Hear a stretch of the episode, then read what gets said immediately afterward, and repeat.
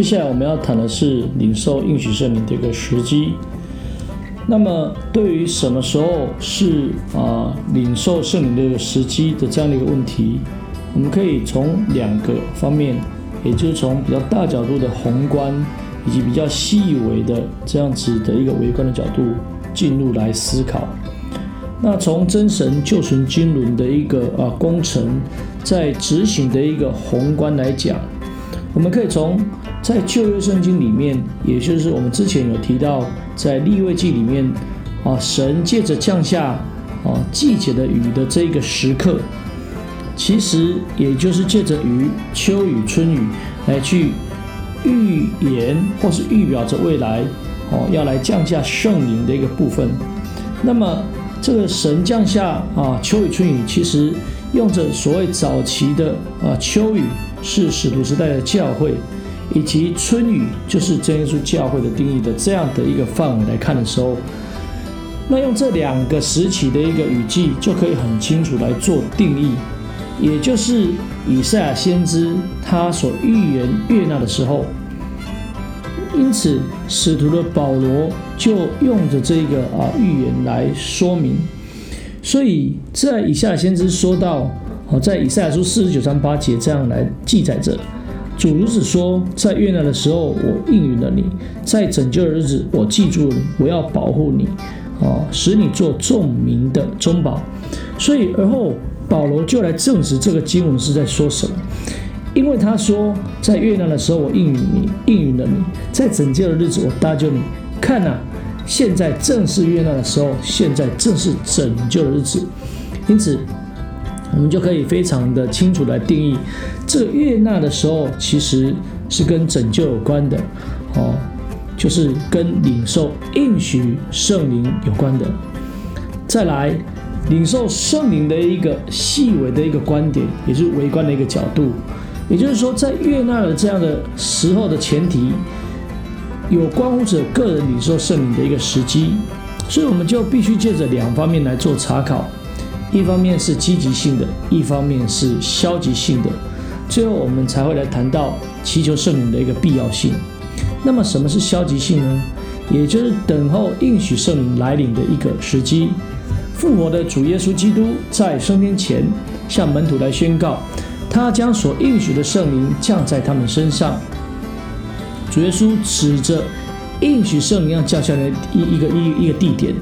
在哪里呢？也就是在耶路撒冷城，但是对于降临的时间点，则是开放的，也就是有一个时间，不知道什么时候。但是主耶稣重复的要在让他们在城里等候，所以在使徒行传一章四节里面这样来谈到：不要离开耶路撒冷，要等候。从此我们就可以知道，在天赋应许的一个绝对的一个条件里面，存在着个人领受圣灵的一个时刻。这是一种消极的，也就是要等候，不是你要主动说什么，所以等候就是一个最好的一个方法。因此，相信主耶稣的时候，不一定是得到应许圣灵的时候，但相信主跟受圣灵的时间，其实并没有所谓的一个一致性。我们从使徒行传的八章跟十九章里面的一些啊例证，我们就可以看得出来。其实有些人是先受洗的，然后之后才得圣灵；有一些人是得圣灵之后才受洗的。那么使徒时代福音的整个的一个发展性，就是照着主耶稣所指示的，第一次就是出现在五旬节的应许圣灵的降下，也就是在耶路撒冷。再来就是透过腓力将这个福音带开来，一开始是因着逼迫，而后。将整个福音带开来，在撒玛利亚城的这个地方，有着神迹奇事显明，有着鬼被赶出，有着瘫痪得医治，甚至行邪术的西门的这个邪术来止住，所以全城就充满了属灵的欢喜跟快乐。奉主耶稣啊的名受洗的人非常的多，可是问题来了。这个刚刚成立教会的一个地区，在撒玛利亚的这个地方，竟然没有人来受圣灵，也就是必须借着当时奉差派的使徒彼得、约翰来为他们祷告，有着组织的一个架构，然后他们来按手才得圣灵。所以当两个使徒按手在他们头上的时候，他们就受圣灵了。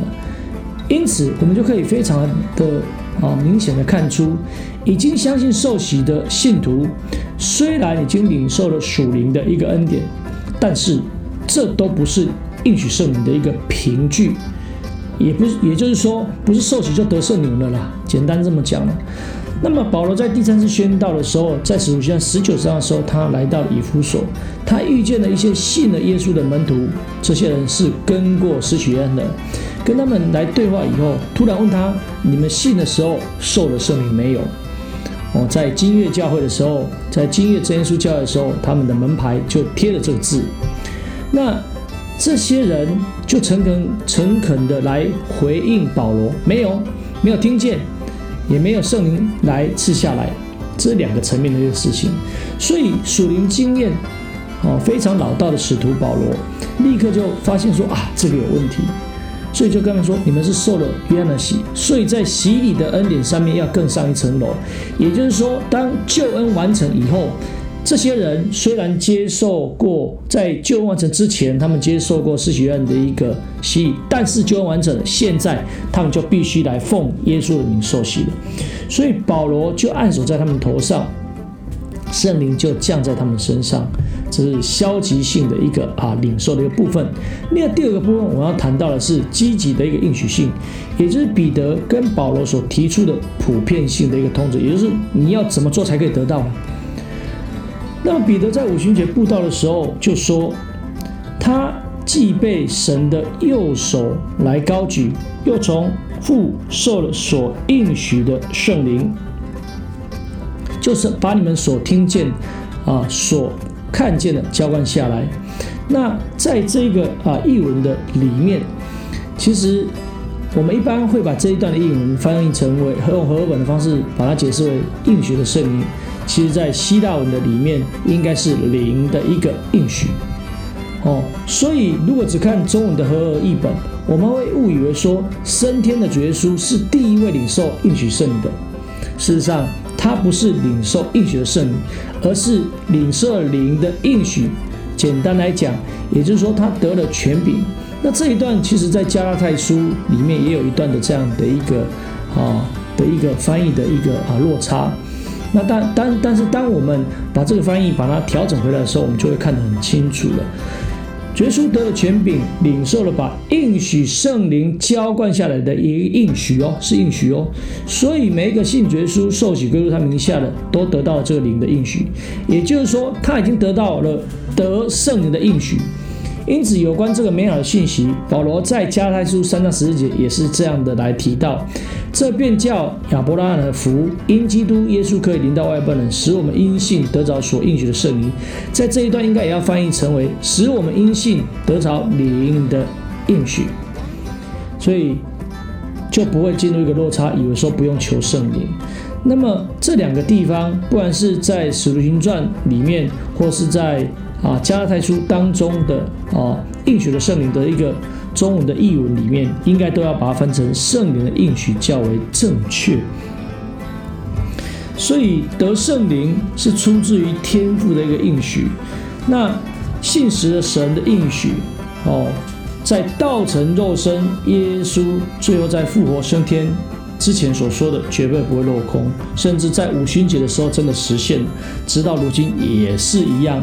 那这样就成为我们作为儿女的一个啊最大的一个啊保障，所以第三个部分我们就要谈到祈求圣灵的一个必要性。所以当一个人来听了福音的真理，接受了得救的福音，领受了赦罪的洗礼，归入耶稣基督，成为主身体的一个肢体的时候，他也同时领受了一个从天父而来的应许。这应许是什么？就是刚才我们在前一段所讲的，就是得灵的一个应许，而这应许是千真万确会应验的。保罗为此做了美好的印证，他在哥林多啊写给哥林多教会的书信里面就这样来提到，神的应许不论有多少，在基督都是是的，所以借着他也是实在的，叫神因我们得荣耀。那在基督里兼顾我们和你们的，并且高我们的就是神，他要用意义呢我们，并赐圣灵给我们啊，在我们心里做凭据。那么，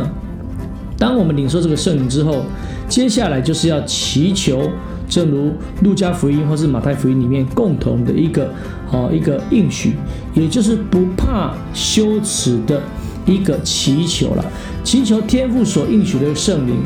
因此，我们就可以知道，天父是信实又慈爱的，他必然会实现啊这个应许，把圣灵这个好东西来赐给啊他的儿女。我们再回到《使徒行传》里面写这一个使徒行传的一个路加，他其实算是应该是第二代的一个见证人。他所处的一个时间，虽然离五旬节应许圣灵降临的时候有一段时间。但是，当他详细的考察，在写下路加福音的时候，在针对祈求圣灵这个事情，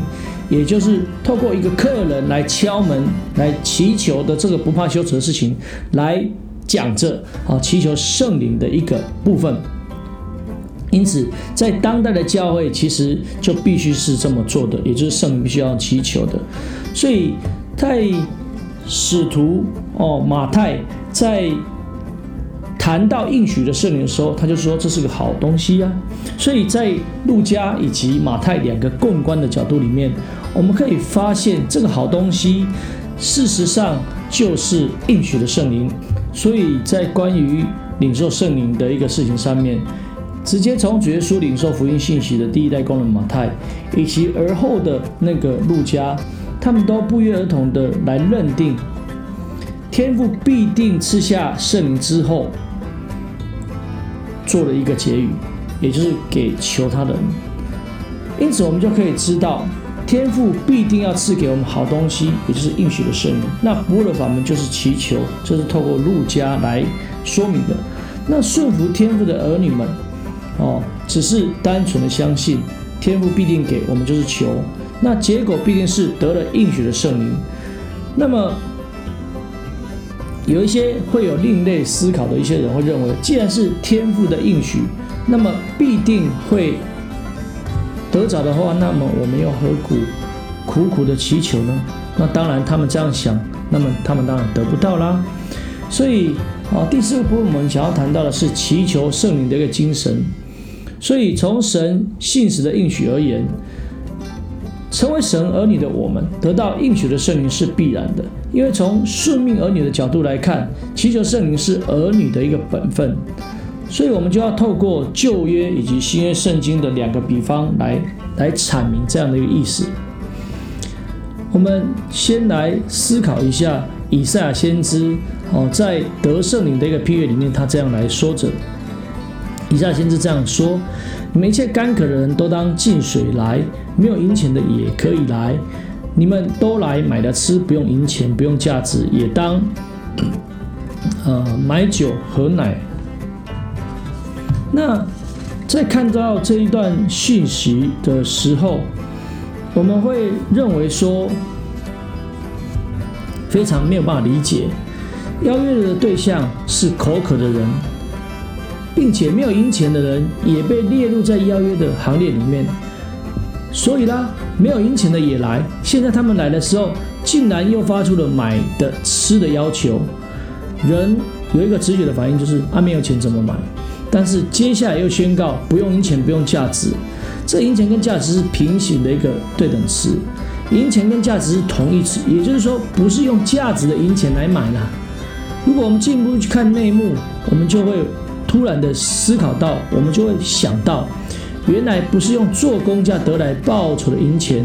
银钱是衡量人的财富是丰富或是哦缺乏，但是这里的买是指着买卖，是古代谷物哦物品的一个交易，或是以物易物，或是将我们所有的跟别人来交换，这就告诉我们。就近神能够来得水喝，是以你所有的来换取这个买，以你存在的时候来换取神的这个生命水，而不是透过你的工价、你的成就来赚取这个神的生命水。那么这生命水其实就是来象征着圣灵，那这圣灵是无价的，不是用赚取的，而是交易的。